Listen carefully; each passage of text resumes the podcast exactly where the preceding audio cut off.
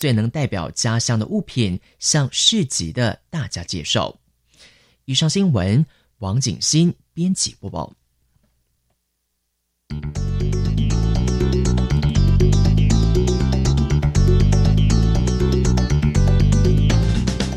性别喜虾米挖沟，女人可以更自主，男人可以更多元，同志可以更平等。无论你是异性恋、同性恋、双性恋，或者是跨性别，让我们共同打造友善无歧视的新校园。最没有尺度的声音，就在性别教育 Easy Go。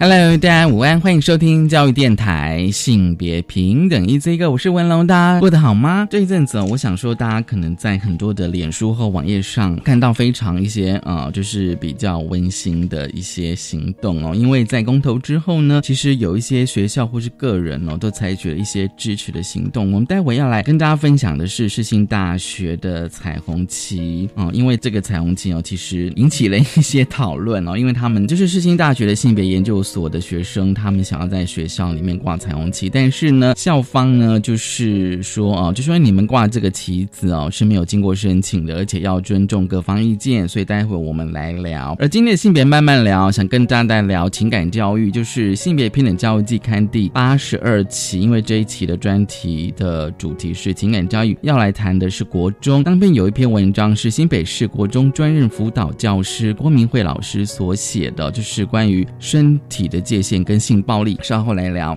我们先进行性别大八卦。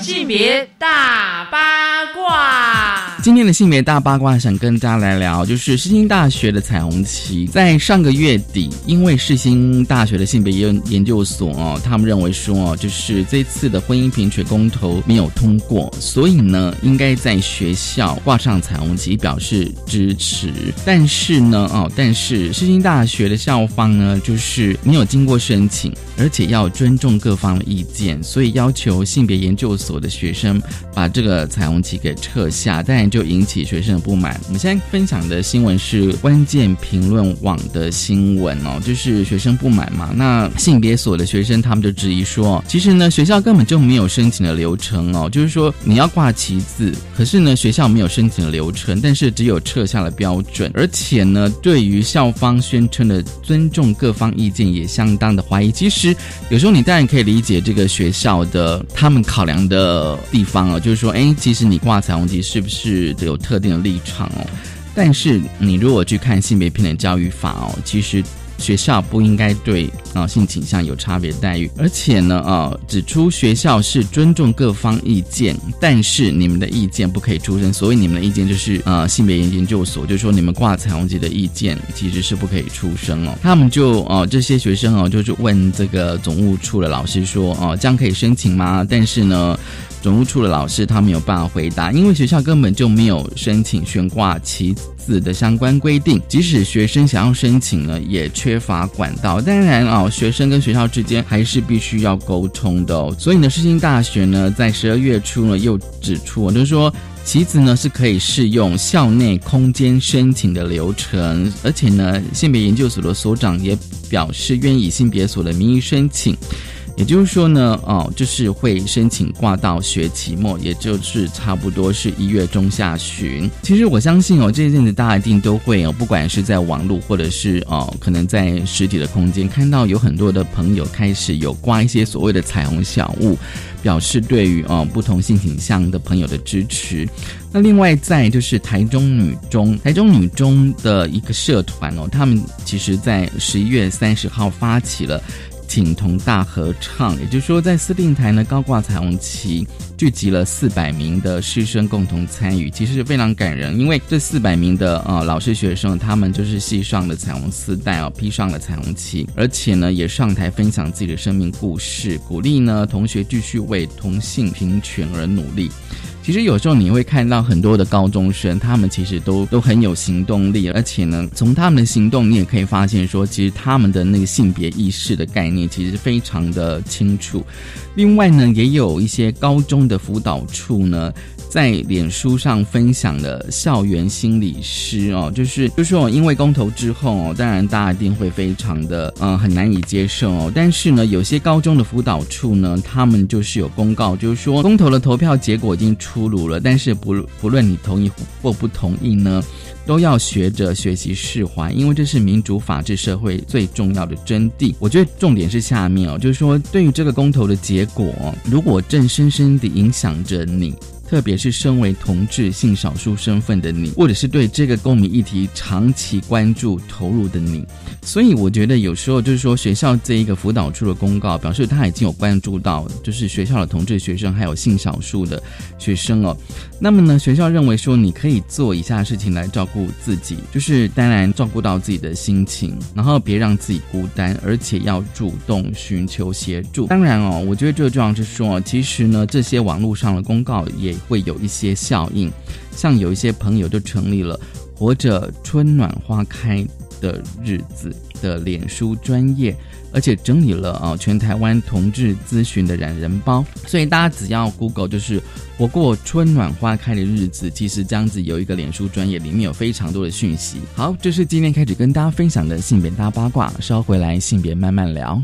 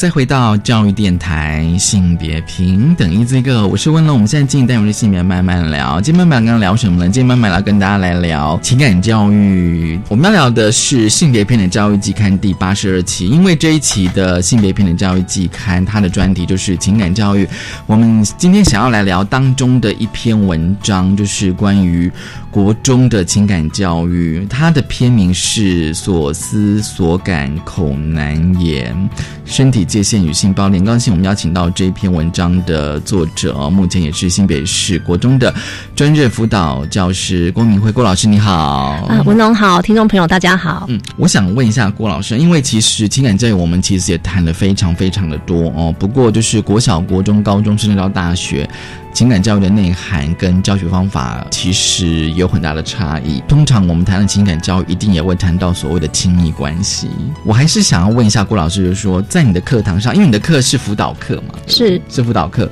你怎么跟学生谈亲密关系这件事情呢？亲密关系这件事情，我觉得，呃，回归到根本，还是从就是，毕竟是从我跟我自己的关系，然后开展到我跟别人的关系之后，才能够进进展到亲密关系这一块。所以，其实如果就国中辅导的部分，它大概会从自我认识，然后比如说从呃，我认识我自己的特质，然后认识我自己的情绪，然后知道我要怎么样表达我的感受。那可能就是包括呃，学生比较常遇到，可能跟家人、跟同才之间的这个人际关系都会谈到。那接下来我们才会进展到，比如说我有一个喜欢的人的时候，那我怎么样去表达，或者是我要不要表达？那怎么样去开展这一段关系？那甚至是如果我被拒绝的时候，我可以如何的照顾自己？这些部分就是才会进展到讲亲密关系这一块。先从自己的情感。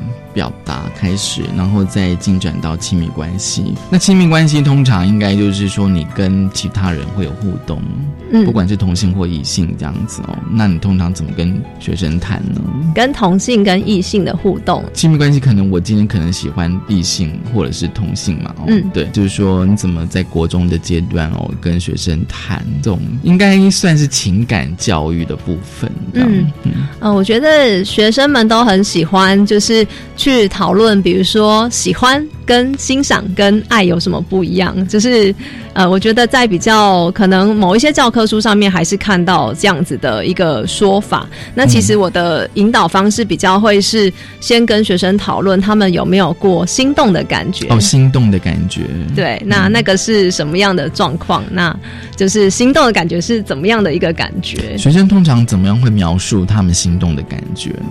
嗯，学生就是国中的学生，以我现在任教的，大概是国七、国八，他们其实大概就会说，看到一个女生很正，或者是看到一个男生很帅，对他们就会说哇，就是很被这个人吸引，就是很帅哇，好喜欢哦，这样子。会描述他们的心情吗？他们的词都很简单，很简单这样子哦，嗯。比如说，可能会希望跟他跟他交换账号嘛，不晓得这样子。嗯，他们应该会就是会平常会用 Line 啊、Facebook 这一些，对。嗯，所以你会先让学生谈，就是说那种心动的感觉这样子哦。嗯，可是问题是。呃，如果说他们其实已经开始有，就是已经有在呃接触跟交往这样子的话，你也会跟他们聊到这一部分。会会，那你怎么跟他们谈呢？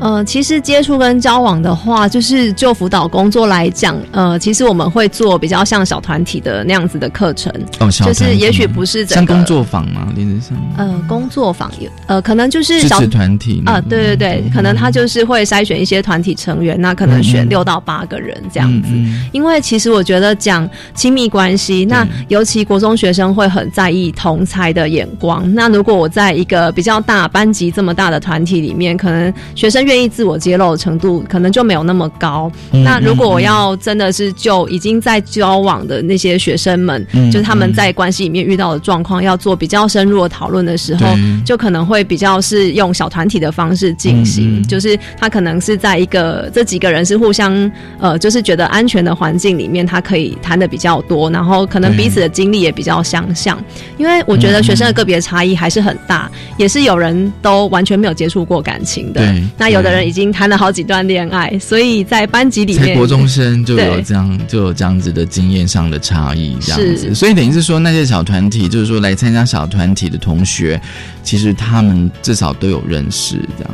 嗯，应该会差不多，就是同年级的学生，对，不一定会是认识。在那样子的环境，他们比较容易去说出他们自己的一些情感的经验，这样。可是他们通常都会反映哪些经验呢？大概就是，我觉得来小团体的学生，因为是有筛选过成员，所以其实大部分的人都经历过情感的失落这一块，就是分手或者是分分合合。嗯嗯，对，大部分的人会卡在这个地方。嗯，所以表示说在。在在郭老师你的那个教学经验里面，其实即便到只是在高呃国中生，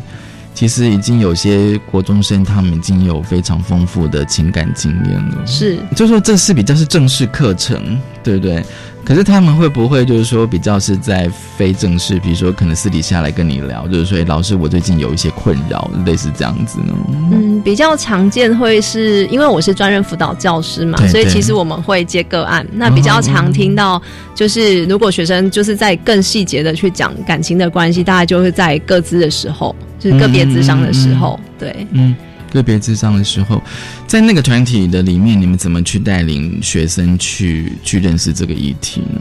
嗯，一样会像我刚刚讲的，可能我先有一个心动的感觉，然后去认识那个感觉。那就是我们也会试着让学生，就是呃描述他们怎么去跟对方告白的这个过程，跟对方告白，怎么决定要在一起的，怎么决定要在一起？对，那就是。呃，我我会透过就是类似呃练习写情书的方式，嗯嗯，对。不过在这个之前呢，大概因为我觉得小团体会有一些目标，那我们还是希望学生要比较清楚的知道他会被什么样的人吸引，那为什么他会被这样的人吸引？所以我们其实会去讨论到你理想中的情人或者是伴侣。要具备哪些条件？那从这边就是再去分析他们列出来的条件，就大家会讨论嘛。比如说有一些外在条件、内在条件等等。那你为什么会觉得这些事情是重要的？那如果一定要取舍，哪些条件又可以把它舍去？那留下来最后剩下什么？这样对，就是会跟学生讨论。那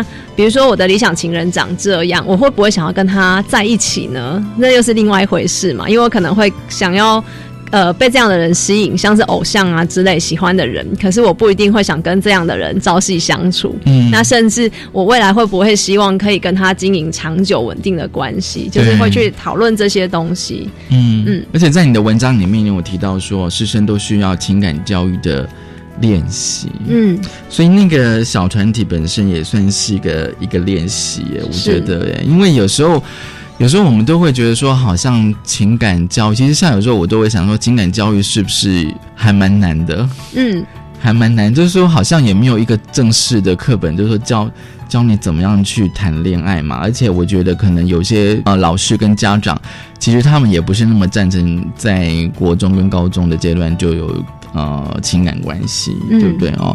所以这个团体，嗯，在他们的回馈会会是怎么样子呢？呃，哪个部分的回馈？嗯，比如说他们如果参加完这样子的一个类似像情感的小团体之后。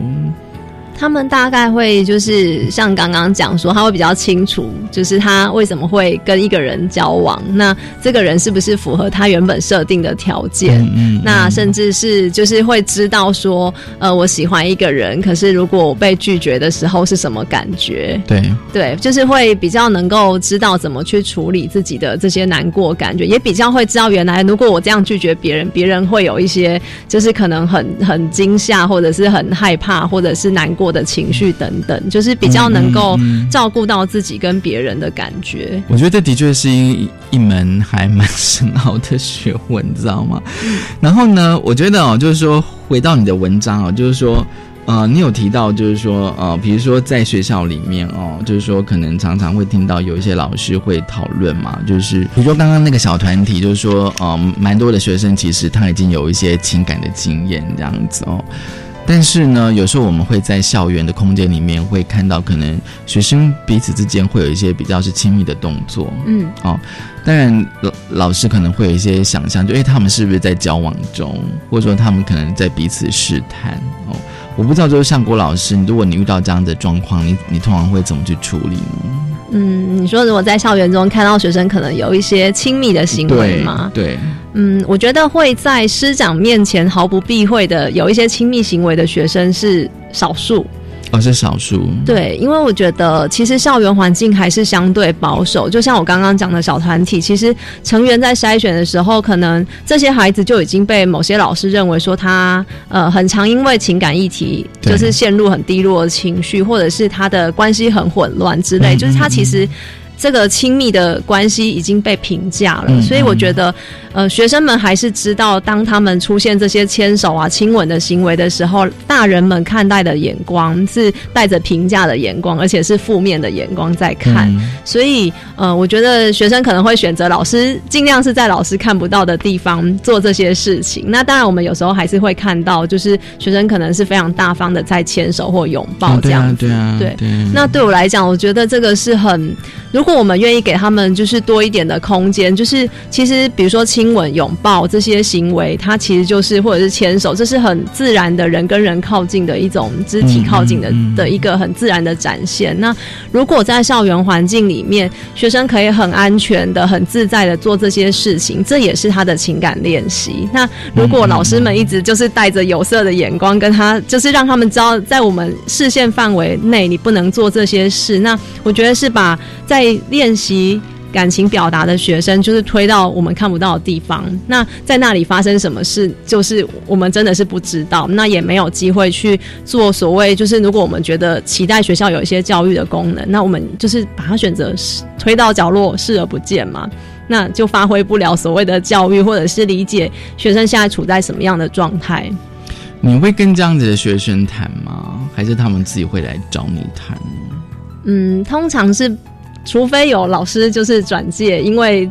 因为这样的原因转介进来，我们才会谈这件事情。那我觉得牵手、亲吻这种事情，好像比较少会，只是因为这个单一的行为，然后就被转来说：“哎，你你去辅导室谈一谈这样子。”因为有时候我们哦，就是有些老师会反映说，就是这样子，如果学生有那种，比如说像接吻啊、拥抱哦，是否要进行通报哦？嗯。对，就是说，到底要不要通报，或者是不管你要对，嗯，教育单位或者是像家长知道哦，那理由是，比如说像你文章写，就是说，那学生未来是否更进一步的肢体的接触哦，恐怕会构成性骚扰或者是性侵害事件。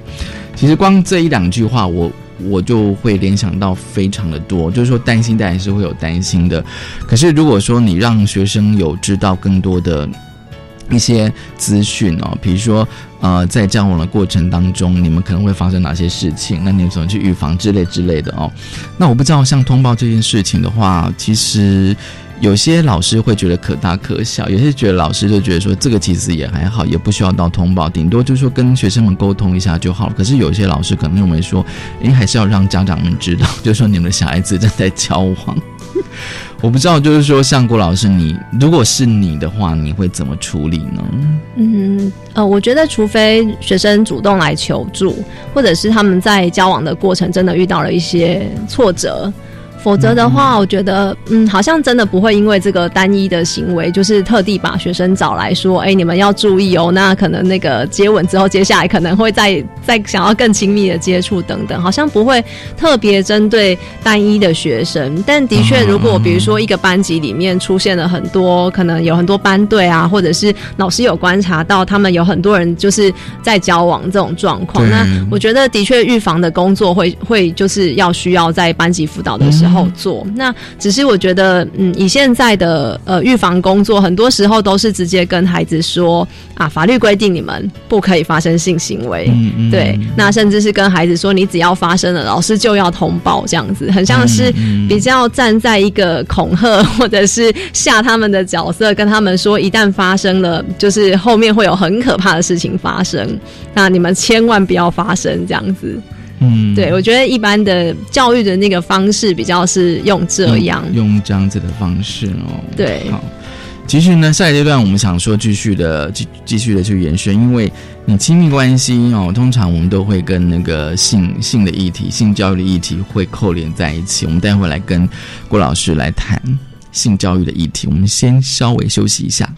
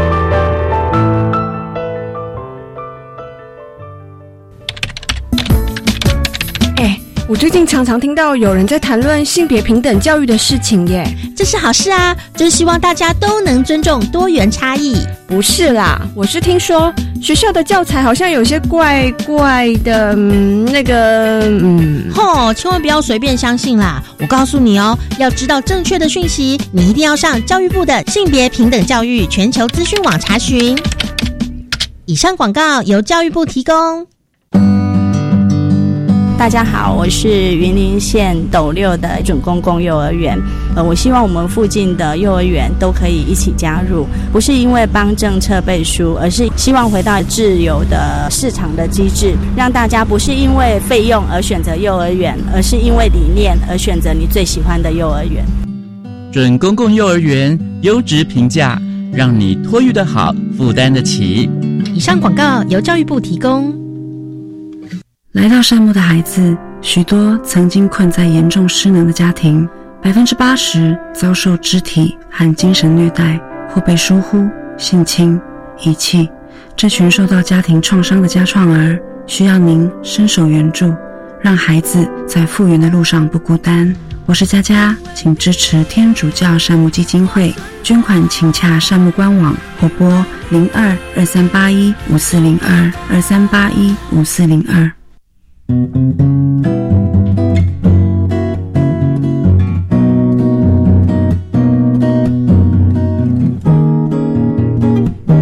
我是苏命苏米恩，你现在收听的是教育电台。Open your mind，就爱教育电台。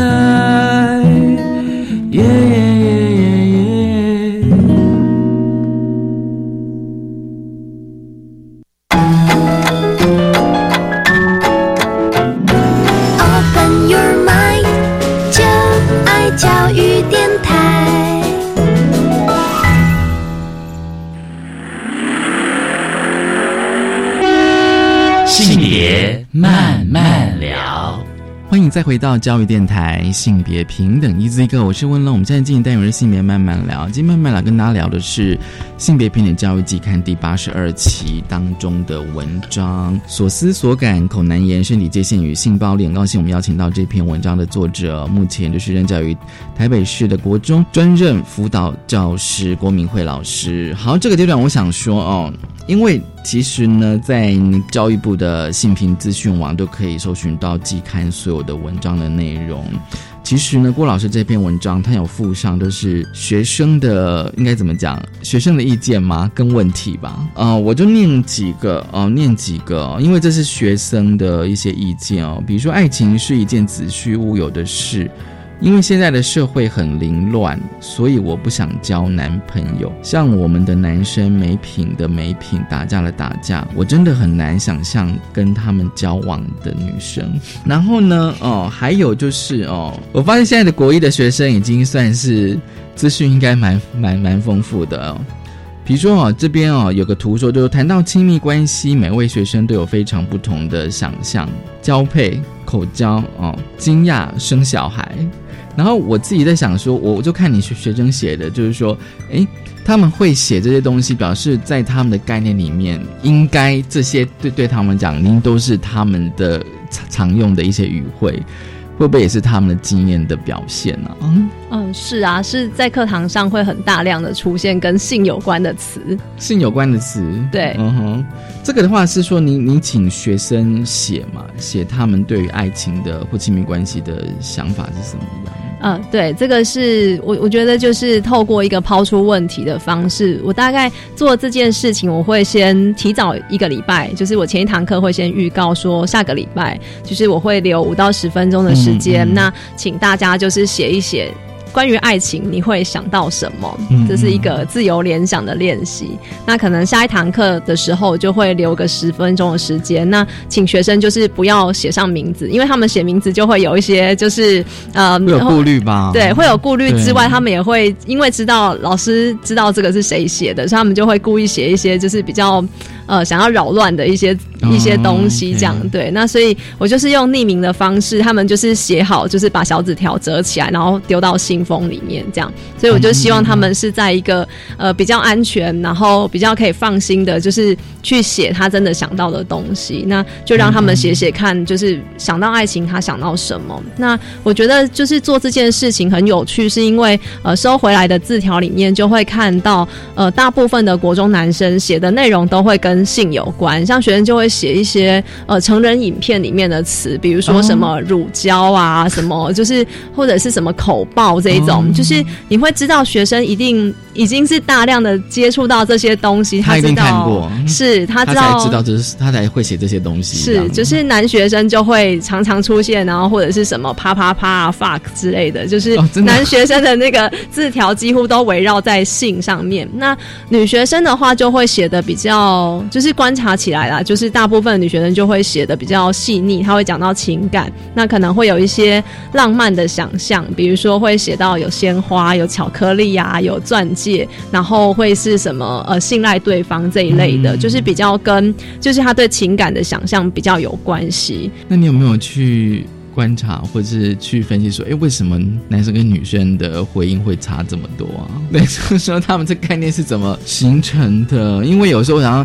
嗯，你说这个班级是国一嘛，对不对？哦，国一，那你看，就是说男生跟女生他们的那个。在他们在纸上写的，就是完完全是完全是两个不同的事情，而且是他们，而且你的题目是对爱情的想象，哎，嗯，那男生对爱情的想象就是跟性有关，甚至已经有点到色情了吧？是对，那女生可能是纯爱的、很浪漫的，哇！可是这样子的话，当然就会像刚刚我念那个学生讲，他说他觉得男生里面有男生跟女生对爱情的认知差异这么大耶，嗯，那你怎么去？但他们还是可以在一起。对他们可以在一起，那你怎么去回？就是在课堂上你怎么去回应他们呢？就是我觉得我比较不会直接回应学生写的东西，而是就是呈现让他们看到哇，大家写的差异这么大，原来我跟别人想的不一样。嗯那甚至我们会去讨论到，因为很多男生会写到信嘛，那我其实也会让学生就是在进阶，就是匿名去写，你觉得什么样的状况下会发生？你可以接受发生性行为这件事情，嗯嗯对，那就我觉得就会更聚焦在，如果我们就是跟一个人交往，那或者是我想要跟他发生性关系的时候，我到底想到了什么？对，那刚刚文龙有问到说，就是那就是看起来男女的那个想象落差很大嘛，很大。就是其实我觉得这是很有趣。那我们国二到国三的课程里面，其实就会去讲到一些，比如说从常见的偶像剧，就是爱情、哦偶像剧对、嗯爱情片里面，就是会可以看到一些固定的脚本。那我们大家就会看到，就是在我们的文化或者是教育养成的过程，我们会给女生一个关于爱的想象，对那给男生一个关于爱的想象。那可是在这里面，你就会看到，就是其实还是呼应到男生跟女生他们为什么会觉得他们对爱情有这么不一样的想象，其实是建构在我们吸收的这些。可以问一个问题：现在国中生他们还是会看偶像剧？会，他们还是会看偶像。他们他们现在不是都会看很多的 YouTuber 什么什么的吗？呃，会就是看直播，那他们也会看，比如说 Live TV 上面那些哦偶像剧啊，或者是韩剧啊，台然后他们还是很憧憬那样子的爱情方式。我不知道学生会不会憧憬哎、但我觉得就是这是我们大量接触的文化，可能在潜移默化当中，我就会这些东西就内化成我的一部分。我觉得女孩子就应该怎么样？比如说，在你的文章里面哦，就说性别框架影响了我们如何与人的互动，然后你就带你就举了偶偶像剧的例子哦，比如说女主角被亲吻之后直接跑离现场，代表什么意思？那我开始想到说，有哪一部偶像剧是这样演的？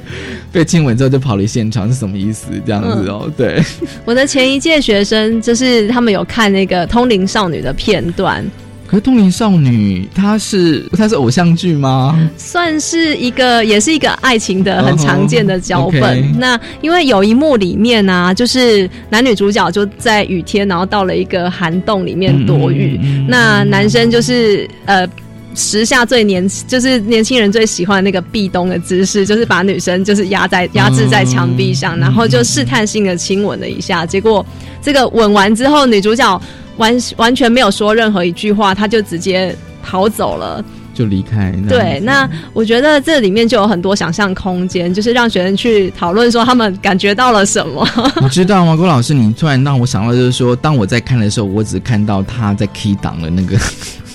我比较会想要知道他如何通灵，然后学生看到的是他们怎么去谈恋爱，这样子，嗯看到的部分都不一样，这样子。嗯，对，所以说你也会跟他们解释一下。我觉得会去问问他们看到什么。嗯对，比较不会是解释，但是你就会发现，当他们去讲他看到什么的时候，他就会看到别人看到的跟他看到的不一样。嗯，对对，嗯，可能男生觉得哇，好帅气哦，就是这应该就是女朋友了，有有成功的那个对，就是成功的征服对方。可是女生就会说，哦对，可是女生就会说。看不太出来他是高兴还是不高兴，就是有的人会觉得他可能害羞，有的人觉得他可能被强吻了，很生气跑走，就是会有不同的解释。那其实透过学生自己的讨论，他们就会知道每个人都有个别差异的，不是照这个剧本演，两个人就会在一起不。过女生，我觉得她比较会看说，在剧中那个女主角的一些情绪上的反应，就是她逃走了的意思是什么？这样，我觉得女生会不会比较去去去想、去思考这一这一方面的问题？就是他逃走了，也不一定代表他全然接受。是也许当下他真的不晓该如何回应，是，可能吓到了这样。对，延续下来就是说，在你文章里面当然有提到一些性教育的议题哦，就是亲密关系难免我们一定会延伸到性，可是，在国一、国中阶段，你怎么跟学生谈呢？我有我我我问了很多国中老师说，谈到性，学生都很兴奋，这样是，他们会主动跟你谈性，不管这个单元是不是会主动会主动找你谈这样子。嗯，他们的谈比较像是戏虐式的，就是想要讲一些让老师会，他们以为老师会很困窘的话。比如说什么？呃，比如说像我的班，就是上个学期他们就用日文讲了变态的日文，然后就是一直讲一直讲，然后他们就觉得我听不懂那是什么。在课堂上是啊他们就在在嬉嬉闹闹这样然后我就问他们这是什么意思。那旁边的女学生就说：“老师，你不要知道比较好，就是他们就是在乱这样子。那我就说：“可是我真的很认真想知道，所以我课后就会。”特地停下来，然后问几个男生说刚刚那个词是什么，然后我就特地去查维基百科，说那个词从哪里来，它的典故是什么，这样、对。然后下一堂课我就会跟他们说我查到的其实这个词的典故，然后用大概还会用在什么样的脉络语境里面，就是跟他们说这个词不是一个可以随随便便在课堂上就是没有前因后果的把它讲出来的词，这样。就是我觉得学生很有趣，他们可能很想要讲一些让你不知所措的话，但是如果老师是很正面直接的回应的时候，他们就觉得嗯好像。很无趣，或者是他就会吸收到一些知识，知道这个并不是那么好笑的事情。就是老师的反应跟他预期的不一样，对然后他会觉得这个老师其实是非常的专业的回应，他们可能不一定觉得专业，但是就不好玩，因为他们想要看到老师很困窘，甚至有老师可能会被不好意思，不好意思，或者是有老师真的就会哭，当场哭出来这样子。对，就是学生就是其实这是学生对老师的言语性骚扰。嗯哼，对，可是呃，有的女老师可能就会因为不知道如何回应，但她又必须一直回去面对那个班。嗯，对，其实哦，就是说，那你在你的课堂上应该也会谈到性教育这个议题吧？可是你觉得在国中或是国一的阶段，你要提供他们怎样的讯息呢？我觉得国一是一个，就是我只能给比较初步，你听过相关的概念，有一个不管记得多少，但是我知道老师可以谈。就是我想要给他们一个讯息，是当我遇到类似的困扰的时候，我可以跟老师讨论。就是我上这个课的用意，是我希望让学生知道我的态度是这样，我不会很轻易的去评价你的问题。就是我希望你们有问题，你是可以来跟我讨论。学校里面是有人可以跟你讨论这件事的，所以我觉得实际上上课的内容他们记得多少，其实就是我没有什么把握，但是我想要营造这样的氛围。那像国七的话，就是我觉得我会先知道这个班大概对于性。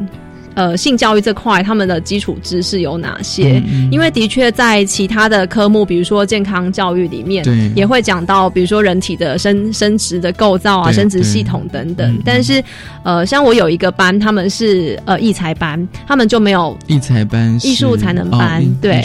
对，那他们可能有一些课就会被减少。那很有趣哦，就是一才班一整年都没有上到建教课，可是建教老师就特地印了课本上面介绍男生女生生殖器的那一页，叫大家回家自己读。对，整个建教课本就是没有这堂课，但老师可能觉得这个东西很重要，所以就是印了课本。那大家就是把它当做一个很神秘的东西，折的很小这样，然后就是他们就觉得很好笑，就是上面都是就是那个人体的那个绘图这样子。对，可是其实学生对于。呃，知识的东西其实没有进来。那我觉得辅导课里面有一件很重要的事情，就是我刚刚在讲自我照顾。其实他们现在就是处在青春期嘛，所以不管是我的身体或心理都会有一些变化。所以我上课的内容主要就会集中在青春期里面。如果我建教课讲的这么少，或者是其实建教课我我记得的知识不太多，我就是会大概给他们一些概念，说青春期我大概会面对哪些变化。那这些变化是每个人都有个别差异的。而且是很正常的，对。那包括就是心理上我会有什么感觉？那文龙刚刚有讲到学生的那个就是回馈嘛，像他们除了写爱情的自由联想之外，其实我们上性教育课就是我有做学习单，就是让他们从课堂里面讲到的东西再去延伸他想要问的问题，因为我的课堂上课内容不一定有回应到学生真的想知道的。那我们性教育的课程其实就是包括内生殖器跟外生殖器的介绍，然后介绍女。生的月经啊，生理用品，那也会跟学生讲，就是比如说男生很喜欢比大小，阴茎的大小，或者是女生也会很在意自己的乳房的大小。那其实，在课堂里面，就是我觉得用比较严肃的态度去让他们知道大小跟功能无关。那这也不是一个你可以取笑别人的一个点，就是我觉得这是很重要的。对，那就是包括比如说后面也会讲到，就是呃性行为这件事情，就是我用的是一本绘本，就是它的那个中。文翻译应该是叫做“宝宝是如何产生的”。对，它是一个，我觉得已经是很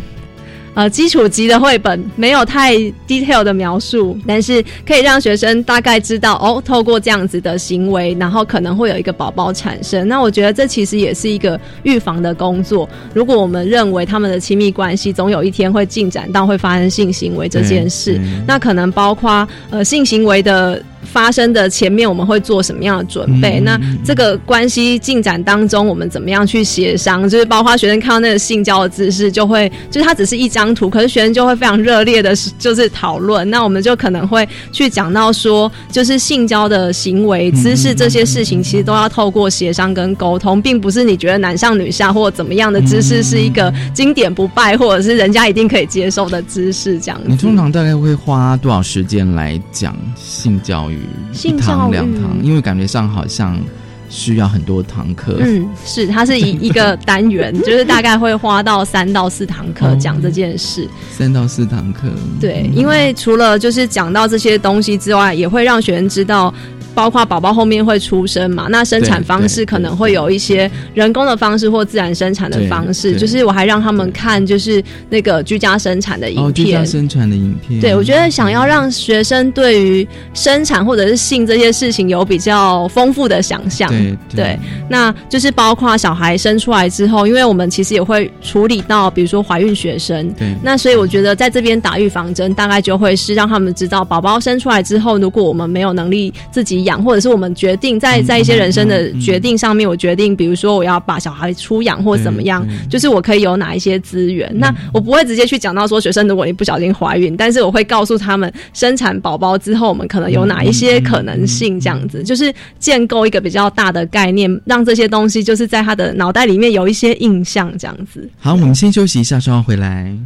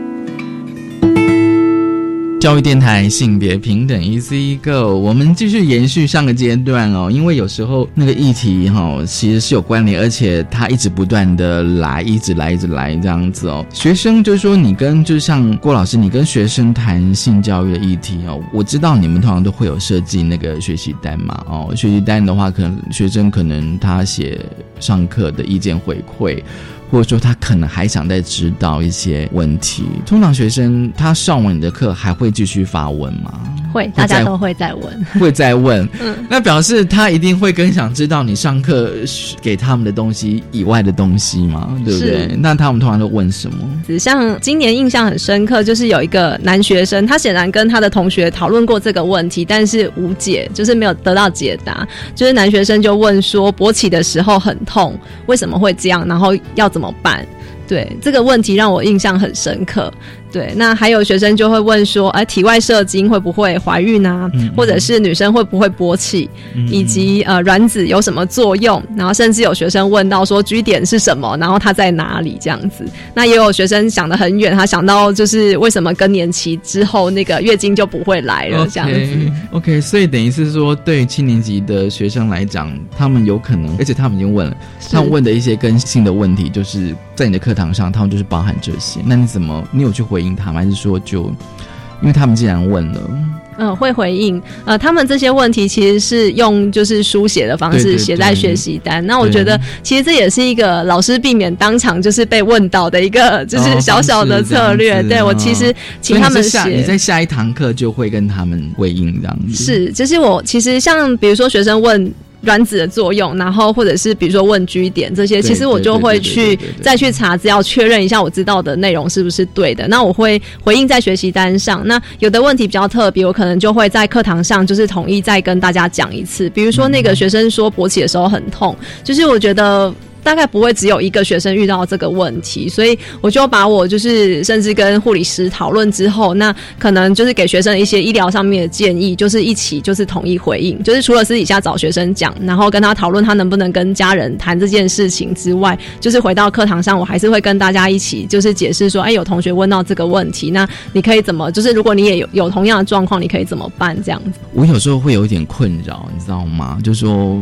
有时候就会讲说，当你已经讲了这么的深入了，你就觉得你国国一你你跟他讲什么据点干嘛这样子哦？嗯，对，会谈勃起这件事情这样子哦。那当然就是说，我们的教学现场上就是说也证实了，就是让呃学生反映这些他的疑问嘛哦。可是当你谈这些事情的时候，有家长会有会有一些意见吗？有遇到过家长的意见吗？嗯，没有遇过家长直接来跟我说，哦老师你上课的内容就是太超过了这样子。对对对对对之类的，没有没有遇过还好，就是你的家长都还算蛮开明的这样子哦。因为其实有时候我们会遇到一些家长会觉得说，郭医生你你有必要跟他谈这些吗？可是问题是从郭老师班上，你就可以知道说，诶，学生他的确，你你你让学生去发问的话，他就会问出这些的问题出来了。是，那重点是回到我节目的刚刚的呃提问，就是说，那学生是怎么知道的？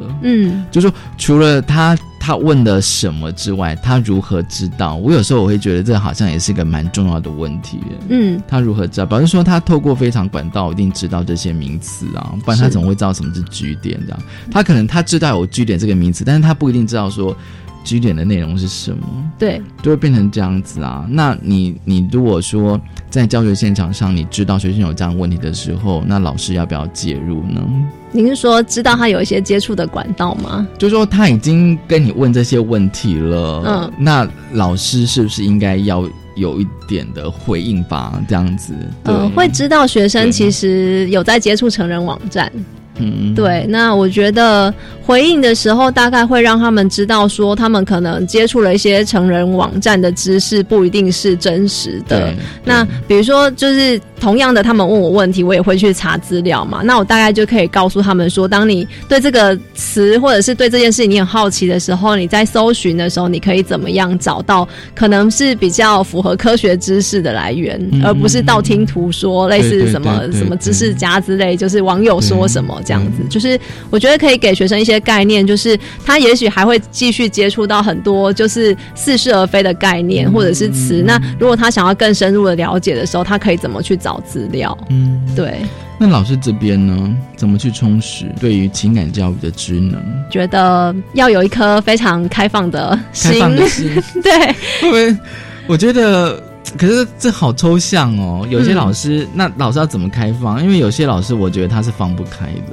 我觉得开放的心其实是，我觉得人家都说那个教学相长嘛。对对其实我觉得如果你很先不带评价的去听学生他们怎么描述他的感情，或者是他遇到的状况，你就会从里面听到很多老师可以在教育上面再多做努力的地方。像我之前在跟一个学生女学生谈话的时候，那她是一个性剥削的个案，所以其实这个学生跟我说，就是她跟她男朋友每一次发生性行为都是被强迫的。那这学生讲了一句话让我非常的惊惊讶，他说就是他以为就是男生发生性行为都是硬上是正常的，嗯，因为那是在他的经验面。呃，或者是说他的同才里面，或者他接触到的资讯里面，他觉得男生的所谓的主动其实就是强迫女生要发生，所以我觉得这都是。呃，你从学生的经验里面，就是如果你理解他的那个处境，那你就会知道老师其实可以从这里做一些事情。对，那我觉得老师的那个就是怎么充实自己，就是开放的心，就是我觉得要好好的听学生讲他们到底遇到什么状况，不要太快的去否定他们遇到的状况，或者说你们还小啊，或者是你们不可以做这些事情。那我自己的学习是，我觉得在教身体界限这件事情上面，就是。最近这几年比较有反省的部分是我我在我会在脸书上面看那个单亲妈妈和她的小孩，哦对这个作者。那其实身体界限，我从这个就是脸书的作者里面学到很多，嗯因为其实早期我们还是会觉得身体有一个红灯区、绿灯区之类的概念嘛，说哦某些部分地方是什么呃隐隐私的地方不可以碰啊，那某些地方是可以碰。那可是我从这个作者的就是文章里面，就是看到了原来这样想，其实还是有很多的不足。嗯那所以就是我觉得自己多充实相关的知识，然后理解到说，就是后面我教学生的方式，就是任何人要碰你的身体的任何地方，都要经过你积极的同意。对，其实我就会希望把这个概念给学生。那我觉得这其实是慢慢在教学的过程中，慢慢自己吸收很多的知识、看书，然后或者是多听不一样的多元观点，然后去充实自己。就是原来我过去受到的教育方式可能还不是那么的充足。那从这个方式，就是也跟学生讨论，然后听学生怎么样回馈他们学到的东西。其实哦，就是你刚刚有举到，就是说你那个学生的的例子啦，就是在他在性行为里面，他会觉得男生好像都是强制的。然后在你的文章里面，你有提提到，就是说我们有时候在宣导那个，不管是性骚或性侵或怎样的一个一个宣导方式，都会想避免这样这样避免怎么样。但是你觉得应该句子可以就是用请不要怎么样，就是说回到你自己本身这样子哦，就是当你跟别人独处的时候，请不要未经同意就去碰触人家的身体。是，好像你用另外一个角度来谈，但那个目的可能是一样，可是感觉上好像就会觉得比较容易去了解，而且好像比较。我觉得会比较积极正向一点，这样。今天非常高兴郭明慧老师来跟我们分享，其实他的文章是在《性别平等教育季刊》第八十二期当中的一篇哦。他的副标我觉得比较好记，就是身体界限跟性暴力。其实大家如果有兴趣的话，可以就是连接教育部的性平教育资讯网，都有所有季刊的文章。真的非常高兴，郭老师，下次再请你来跟我们分享你的教学。好的，谢谢。郭老师，也谢谢大家收听今天的性别平等一字歌，拜拜。